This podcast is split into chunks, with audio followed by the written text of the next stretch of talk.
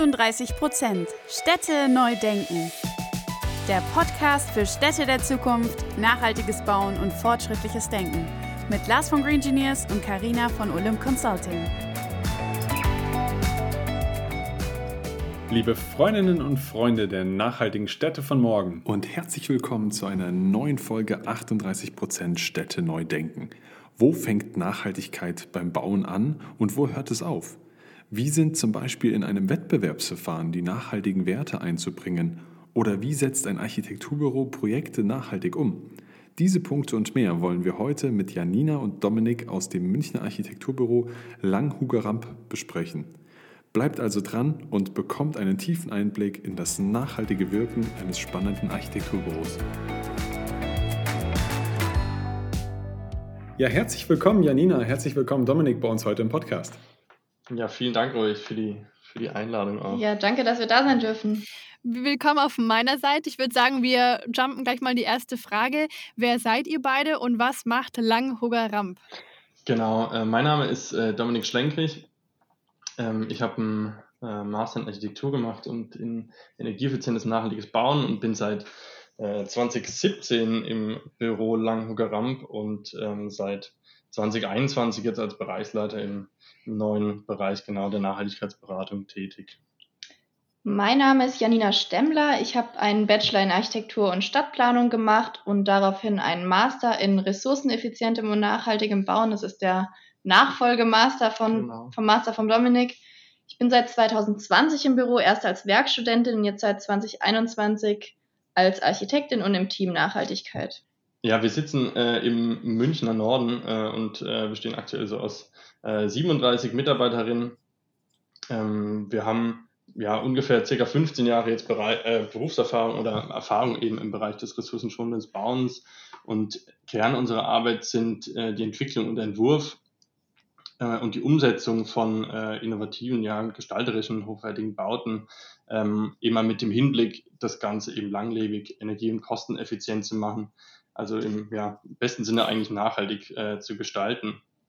Ähm, wir beschäftigen uns eigentlich hauptsächlich so mit Wohn- und Bürogebäude, äh, Bauten für Gewerbe und Industrie, aber sind auch im konstruktiven Hochingenieurbau äh, tätig, ähm, zum Teil eben im Bereich, Bereich auch Brückenbau und ähm, sind aber auch zusätzlich noch äh, im, im Anforderungsmanagement tätig äh, und eben jetzt, wie eingangs schon genannt, äh, den Bereich der Nachhaltigkeitsberatung. Und ähm, äh, genau wichtig ist es uns vor allem im Büro eben immer verantwortungsvoll, nachhaltig und positiv zu arbeiten. Das sind auch unsere äh, drei, drei Schlagwörter, eigentlich unser, unser Slogan, sagen wir mal, die wir auch versuchen tatsächlich im Büro eigentlich immer, immer zu leben und äh, ja, zu, zu bewahren und eben seit 2021 haben wir eben jetzt diesen neuen, neuen Bereich der Nachhaltigkeitsberatung gegründet. Genau. Sehr schön. Was ist dann, dann der direkte oder die direkte Perspektive auf das Thema Nachhaltigkeit, das du gerade angesprochen hast von euch? Und welche Rolle spielt dabei auch dieser Bereich Nachhaltigkeitsberatung bei euch im Büro? Ja, als Architektinnen sind wir eigentlich, ja, unserer Meinung nach einfach am direkten Hebel, um das Thema Nachhaltigkeit ähm, ja, dauerhaft in der Baubranche äh, voranzutreiben. Und dabei ist es uns wichtig, das Ganze in den eigenen Projekten, ähm, vor allem in frühen Planungsphasen und vor allem dabei eben auch ja, stärker und vor allem frühzeitig zu berücksichtigen. Ähm, es ist einfach so, dass aktu oder ja, unserer Meinung nach viele Entscheidungen häufig auf Wirtschaftlichkeitskriterien oder Designkriterien, vor allem im Bereich Architekturwert, ähm, ähm, gelegt werden, ohne so richtig, ja, oder ohne ohne eigentlich ja, unserer Meinung nach ähm, häufig genug die Nachhaltigkeitskriterien zu berücksichtigen. Und ähm, im Bereich der Nachhaltigkeitsberatung geht es uns eben dann insbesondere darum, um äh, die Klimaneutralität des Gebäudebestands ähm, zu berücksichtigen. Und da spielt eben vor allem auch nicht nur die Planung, sondern eben auch das, ja, äh, das numerische Quantifizieren, sage ich jetzt mal, eine große Rolle, wie wir es eben dann in der, in der Beratung machen. Und ähm, ja, wie wir es schaffen, eine CO2-Neutralität zu erreichen, ab wann werden wir energiepositiv zum Beispiel, wie erreiche ich die Kreislaufwirtschaft äh, im, im, ja, im Gebäudesektor voranzutreiben. Ähm, da setzen wir eben jetzt gerade hier an ähm, und beraten, planen ähm, und stehen den Bauherren zur Seite, um nachhaltige Gebäude umzusetzen. Ähm, gerade Stichwort Ökobilanz zum Beispiel, Lebenszykluskosten.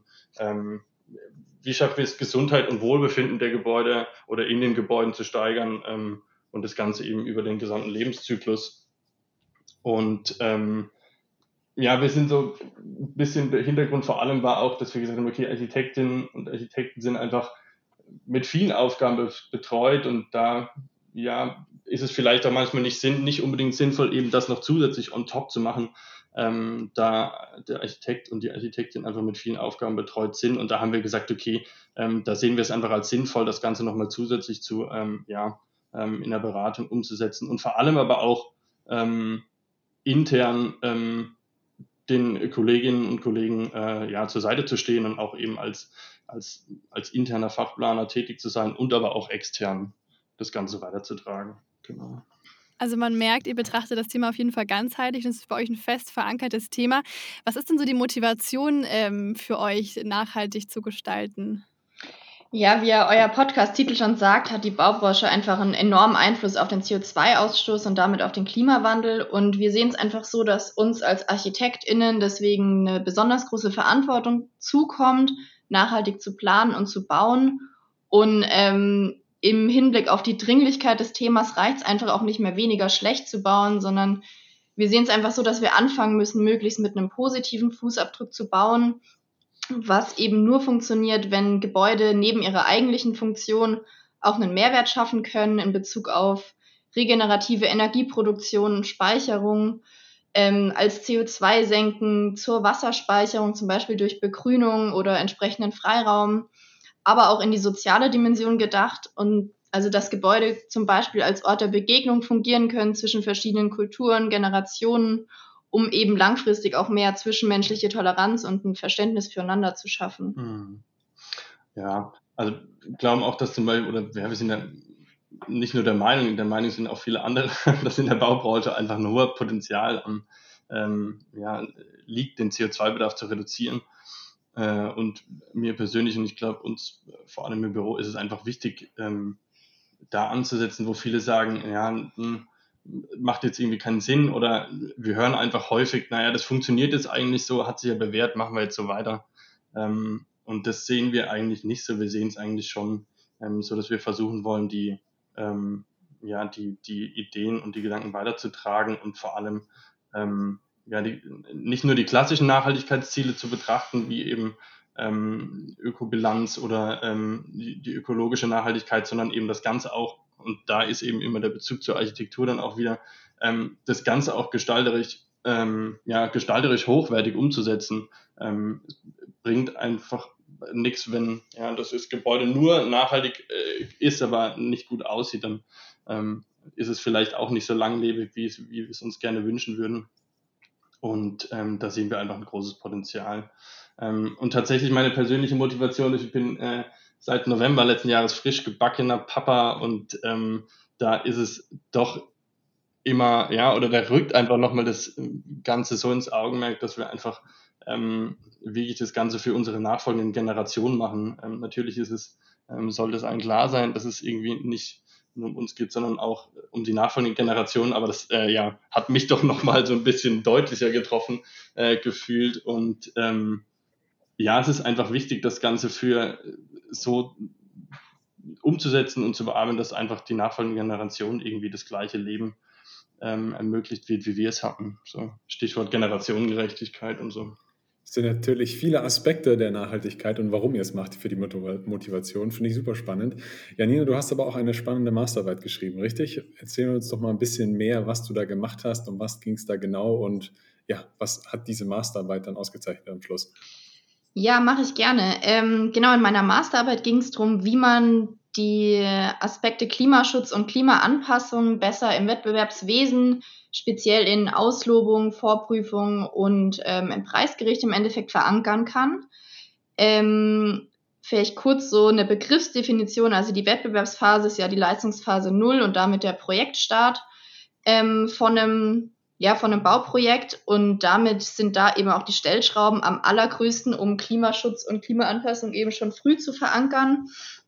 Ähm, um die Begriffe kurz voneinander abzugrenzen, Klimaschutz umfasst im Prinzip alle Maßnahmen zur Reduktion der CO2-Emissionen und um weniger Belastung für Klima und Umwelt ähm, ja, zu schaffen. Und Klimaanpassung ist hingegen eine Antwort auf die bereits zu erwartenden Folgen des Klimawandels, also wie zum Beispiel, was wir jetzt auch gerade wieder erleben, Hitzewellen, Trockenheit, aber auch Überschwemmungen etc. und stellt im Prinzip eine Schadensbegrenzung dar, aber auch den Erhalt der Lebensfähigkeit unserer Ökosysteme und konkret eben auch für uns Menschen.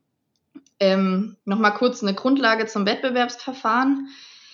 In der Auslobung werden normalerweise gemeinsam mit den Bauherren oder Bauherrinnen die Rahmenbedingungen und Anforderungen an den Entwurf definiert als Grundlage für PlanerInnen. Und ähm, die daraufhin eingegangenen Entwürfe gehen dann in der Regel in die Vorprüfung, bei der die formalen und technischen Rahmenbedingungen geprüft werden. Das wird in der Regel von WettbewerbsbetreuerInnen gemacht ähm, die dann auch einen Vorprüfbericht zusammenstellen und diese, diesen Vorprüfbericht dann im Preisgericht präsentieren. Äh, Im Preisgericht sitzt in der Regel eine hochkarätige Jury aus ja, langjährig erfahrenen Architekten, Architektinnen. Da werden die Entwürfe diskutiert und prämiert. In der Regel wird dabei aber vor allem anhand ästhetischer und wirtschaftlicher Gesichtspunkte entschieden und Nachhaltigkeit spielt eigentlich eher eine untergeordnete Rolle.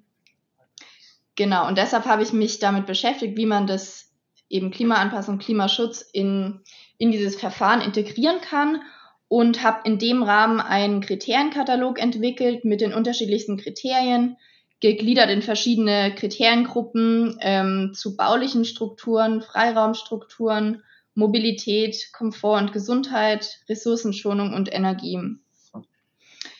Ähm, ich weiß nicht, ein paar Beispiele für diese Kriterien sind zum Beispiel die bauliche Dichte, der Versiegelungsgrad vom Grundstück und die Auswirkungen aufs Stadtklima, ähm, aber auch das Mitdenken von einem übergeordneten Mobilitätskonzept oder Abfall- und Recyclingkonzept.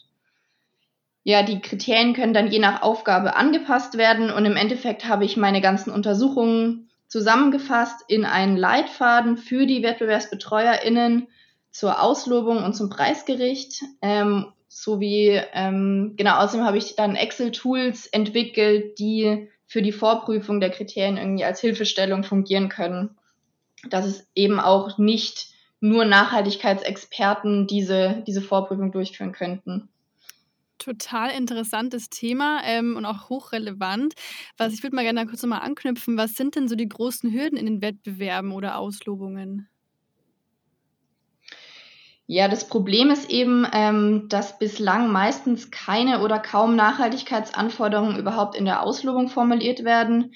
Wenn man ähm, Kriterien dazu findet, sind es eher so allgemeine Floskeln, also zum Beispiel, es ist auf eine nachhaltige Bauweise zu achten, aber es ist halt sehr unkonkret und keiner weiß so wirklich, was bedeutet das jetzt eigentlich? Oder ich sag mal, die meisten ArchitektInnen, die das nicht gerade in die Richtung studiert haben, können vielleicht damit nicht so viel anfangen. Ähm, und dann werden in der Vorprüfung, wenn es Anforderungen gibt, werden die meistens nicht berücksichtigt und fließen somit auch nicht ins Preisgericht ein. Im Preisgericht selbst sitzen auch meist keine stimmberechtigten FachpreisrichterInnen zu nachhaltigem Bauen. Also manchmal gibt's schon ähm, FachplanerInnen, die als beratende Funktionen mit eingeladen werden, die aber dann eben kein Stimmrecht haben, was natürlich bei den Beteiligten dann auch zu einer gewissen Frustration führt. Ähm, ja, und bei den bei dem am Verfahren Beteiligten herrscht auch oft die Meinung vor, dass nachhaltig bauen super teuer ist und so wird die ökonomische Nachhaltigkeit öfter gegen die soziokulturelle und ökologische ähm, ausgespielt, sag ich mal. Und dann wird eben doch nur für die wirtschaftlichen oder ästhetischen Gesichtspunkte entschieden. Ja, ein Ziel wäre eigentlich eine umfassende Betrachtung auch im Wettbewerb zu schaffen, dass alle drei Säulen der Nachhaltigkeit berücksichtigt werden und sowohl Ästhetik, was ja auch zu einer Langlebigkeit führt, ähm, als auch zirkuläres Bauen, Einfachheit, Umnutzbarkeit und auch Suffizienz irgendwie mit einfließen. Und welche Projekte habt ihr bei Langhuber schon, die beispielsweise so richtig nachhaltig geplant sind oder gebaut wurden? Ja, wir haben so ein paar, ähm, wie sage ich äh, ein paar Aufhängerprojekte. ähm, da ist äh, zum einen äh, zu nennen ähm, das Forschungsgebäude vom ZAE in Würzburg. Das ZAE ist das Zentrum für angewandte Energieforschung. In Würzburg und die waren äh, darauf bedacht oder waren, hatten natürlich auch den, den Wunsch, da viel umzusetzen und viel, viel eigene Forschung mit unterzubringen. Und ähm, da hatten wir die Möglichkeit, einfach ein schönes, äh, schönes Gebäude zu machen, ähm, was ja, was auch viel effiziente und regenerative Technik ähm, beinhaltet. Zum Beispiel haben wir da ein, ein, ein Pink-System mit umsetzen dürfen. Das ist ganz, ganz interessant. Das ist äh, abgekürzt Pink äh, aus ja, ausformuliert ist es eine passive Infraroten-Nachtkühlungssystem, ähm, bei dem ähm, mit der Atmosphärenstrahlung des Nachthimmels ähm, äh, eine ja, Wasser äh, gekühlt wird, das auf eine, auf eine Dachfläche berieselt wird, die dann wiederum ähm, mit einer Wärmepumpe zusammen in das Kühlsystem äh, äh, eingespeist wird und äh, verwendet wird. Genau. Zusätzlich haben wir ähm, noch ein äh, Projekt äh, mit, der, mit der TUM äh, machen dürfen, ähm, und zwar das Gebäude ähm, für die Firma AS-Bau in, in Hof. Ähm, da war das Ziel äh, des Forschungsprojektes, was ähm, auch weitestgehend umgesetzt wurde, ähm, das Bürogebäude also mit einem positiven Energie- und CO2-Bedarf äh, zu schaffen. Ähm, und das war doch wirklich ein sehr, ja, sehr spannende Projekte. Ähm, aber zusätzlich versuchen wir schon auch einfach das in unserem Alter eigentlich auch äh, zu verankern. Und ähm, ähm, es gibt vielleicht nicht immer die Möglichkeit, das vollumfänglich zu betrachten, aber dann eben immer so weit es uns möglich ist, das Ganze zu ja, die Nachhaltigkeitsaspekte mit, mit zu betrachten. Zum Beispiel haben wir, ähm, ist jetzt gerade im Bau im, im, im Münchner Stadtteil Hasenberg eine Nachverdichtung, ähm, ähm, wo wir, was wir eh viel machen im Büro, ist mit nachwachsenden Rohstoffen bauen, eben mit dem Holz. Ähm, und da sind wir gerade dabei, fünf Mehrfamilienhäusern äh, mit äh, sechs Geschossen in Holzbauweise zu errichten. Ähm, und äh, ja, was wir zusätzlich machen, ist wir versuchen das schon auch noch intern ähm, so das Augenmerk noch auf die Nachhaltigkeit zu legen, dass wir eine interne Projektbewertung jetzt auch gestartet haben, gerade in der Nachhaltigkeitsberatung, ähm, um da ja vor allem auch die, die Kolleginnen und Kollegen einfach noch weiter zu sensibilisieren und aufzuzeigen, okay, ähm, wie sind überhaupt ähm, unsere eigenen Projekte umgesetzt, wie werden die bewertet. Ähm, und zudem ähm, haben wir die Möglichkeit oder häufig die Möglichkeit, ähm, durch, die, durch die Nähe einfach, die wir zum, zum Lehrstuhl von der, von der TUM haben, von Professor Werner Lang, der ja mit Namensgeber ist, ähm, einfach auch in einigen Forschungsprojekten mitarbeiten zu können und ähm, dabei einfach, ja, es auch schaffen, die Forschung mit dem Baualltag zu verbinden, was, äh, ja, finden wir ein schöner, schöner Gedanke ist. Ja. Absolut, ist auf jeden Fall ein schöner Gedanke. Ähm, jetzt habt ihr auch schon einige Themen angesprochen rund um das nachhaltige Bauen. Ähm, welche Möglichkeiten seht ihr denn gerade, die sich so ergeben rund ums nachhaltige Bauen, planen, die ihr besonders interessant findet? Also was ja gerade aktuell ziemlich präsent ist durch die Gaskrise, ist einfach, dass im Energiesektor ein enormes Umdenken stattfindet und alle irgendwie jetzt regenerativ Energie erzeugen und speichern wollen, um unabhängig vom Gas zu werden. Ähm, davon abgesehen muss aber auch viel mehr systemisch gedacht werden und vielleicht auch mal Grundsätze hinterfragt werden. Zum Beispiel beim Start neuer Projekte kann ruhig auch nochmal hinterfragt werden, sind die Bebauungspläne und ähm, gültigen Satzungen aus den 80ern eventuell noch sinnhaft oder gibt es hier nicht die Möglichkeit, in Zusammenarbeit mit der Öffentlichkeit, äh, öffentlichen Hand Vorschriften aufzubrechen und anzupassen also ein Stichwort wäre da zum Beispiel die Stellplatzsatzung, die häufig total veraltet mhm. ist und eine wahnsinnig hohe Anzahl an Stellplätzen fordert, ähm, die einfach nicht einhergeht mit einem zukünftig gewünschten oder angesteuerten alternativen Mobilitätssektor. Dazu wird weiterhin ähm, kostbare Fläche versiegelt, ähm, die dann wiederum nicht ähm, funktioniert, also nicht zur Verfügung steht, um Wasser zu speichern, um eben ähm, in Trockenheiten zur Kühlung zu sorgen und Stark, äh, Überschwemmungen durch Starkregen vorzubeugen. Ähm, genau, es sind lauter so Aspekte. Aber auch, um nochmal auf das Thema Bebauungspläne zurückzukommen, ähm, Abstandsflächen, Bebauungshöhen, der, wie ist eigentlich der Umgang mit Leerstand ähm, in einem Areal und kann eigentlich ähm, kann auch verzichtet werden, neue Bauflächen auszuweisen und stattdessen mit der bereits versiegelten Fläche gearbeitet werden. Also wenn man sich das mal vor Augen führt, 2020 wurden immer noch in Deutschland täglich 54 Hektar Fläche neu versiegelt. Der Großteil davon für Wohnbau, Industrie und Gewerbe. Das ist einfach Wahnsinn, wenn man sich das mal überlegt. Ähm, ja, eine weitere Frage wäre, wie, wie gehen wir eigentlich mit Wasser um? Wasser wird eine immer kostbarere Ressource. Wir müssen uns mehr Gedanken machen, wie wir das, ähm, wie wir Wasser im Kreislauf nutzen können, auch Grauwasser, Abwasser mit einzubinden, ähm, eventuell eine Wärmerückgewinnung aus Wasser ähm, ja mit in die Gebäude einzubinden.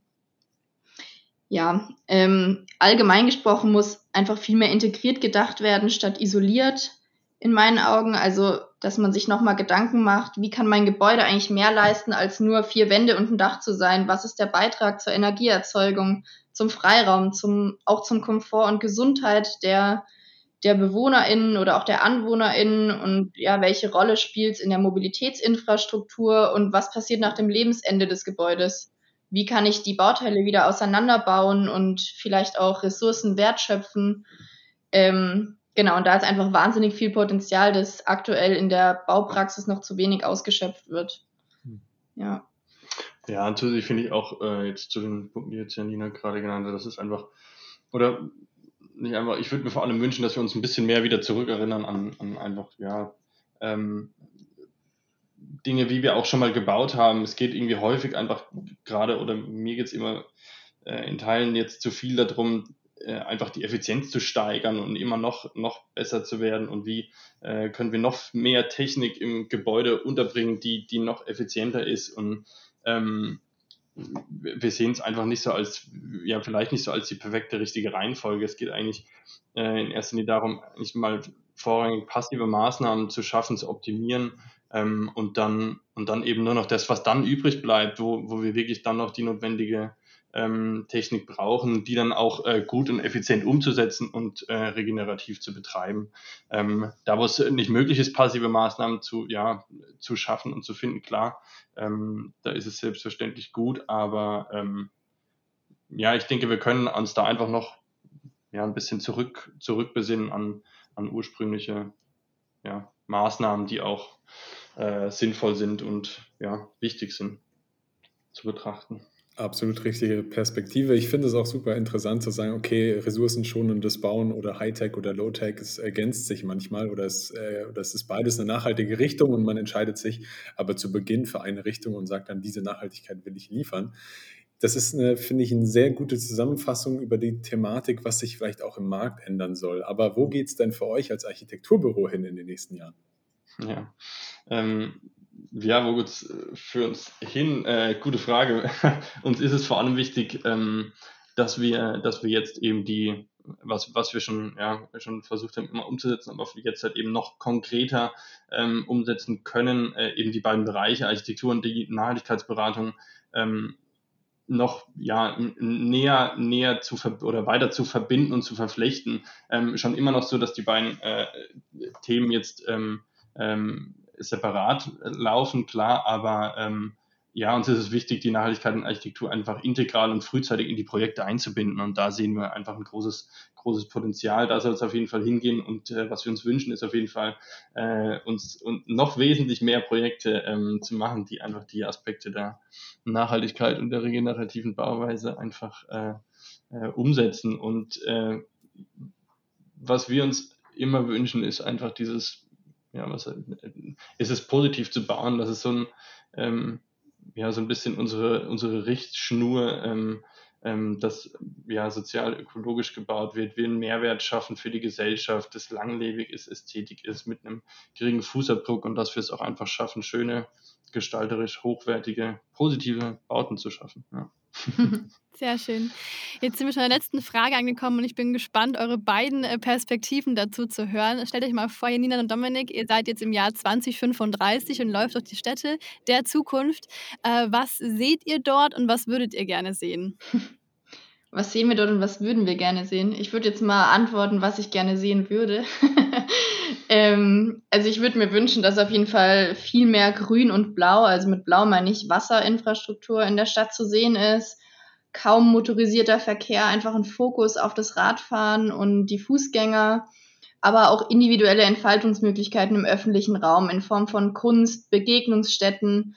Zum Beispiel in München gibt es diese Shani Gärten, so ein kleines Corona-Phänomen, Ähm, für die Nicht-Österreicher oder Münchner, da wurden Parkplätze in der Stadt einfach umgenutzt zu Flächen für die Außengastronomie, was zu einer wahnsinnigen Steigerung der Aufenthaltsqualität geführt hat. Das Straßenbild ist viel lebendiger und schöner. Und ähm, ja, die Menschen werden einfach raus auf die Straße und in den Freiraum gezogen. Das finde ich wahnsinnig, wahnsinnig spannend, ähm, was so eine kleine Änderung in der, ich weiß nicht genau, in was geändert wurde, in der Stellplatzsatzung wahrscheinlich nicht, aber was so eine kleine Änderung bewirken kann einfach. Mm, ja. Ähm, ja, und generell wünsche ich mir einfach Städte, die für mehr für den Menschen gebaut sind und nicht für die Autos, wie wir es einfach in Deutschland leider vorrangig haben. Ähm, da kann man sich auch mal orientieren, zum Beispiel an Städten wie Kopenhagen oder Amsterdam. Da sieht man einfach viel mehr diese Lebendigkeit im Straßenraum, viel weniger Autoverkehr und alle sind irgendwie dann doch auf dem Radl unterwegs und ja, die Städte sind einfach für Menschen gebaut. Das mhm. finde ich sehr schön. Mhm. Ja, auf jeden Fall.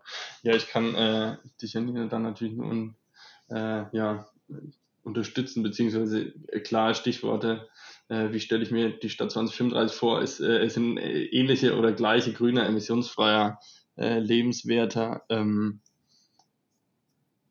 persönlich würde ich dann noch ähm, ja, mir wünschen, dass wir uns noch ein bisschen mehr entschleunigen ähm, und nicht immer versuchen, immer nur mehr und mehr zu wollen und das zu machen, was irgendwie möglich ist, eben nur weil es möglich ist, dann auch zu machen, äh, sondern da einfach wieder ein bisschen ja, zu, zu entschleunigen. Ich habe es vorhin äh, schon mal ges äh, gesagt und das kommt mir eigentlich jetzt hier gerade wieder, ja, wieder in den Sinn. Mir ist es wichtig, dass wir uns nicht nur an, an an der Zukunft orientieren, wie können äh, zu futuristische Städte aussehen, sondern eher ähm, wieder ein bisschen mehr eben an die Vergangenheit orientieren. Es gibt Bauweisen, die, die super effizient sind, äh, die ohne Technik funktioniert haben und ähm, das ist so ein Beispiel, finde ich, dass es, es muss nicht immer nur voll verglaste Bürogebäude geben, die irgendwie dann massiv runtergekühlt werden müssen, sondern ähm, es geht auch anders und das ist ähm, ja so stelle ich mir die Stadt äh, 2035 vor. Und vor allem,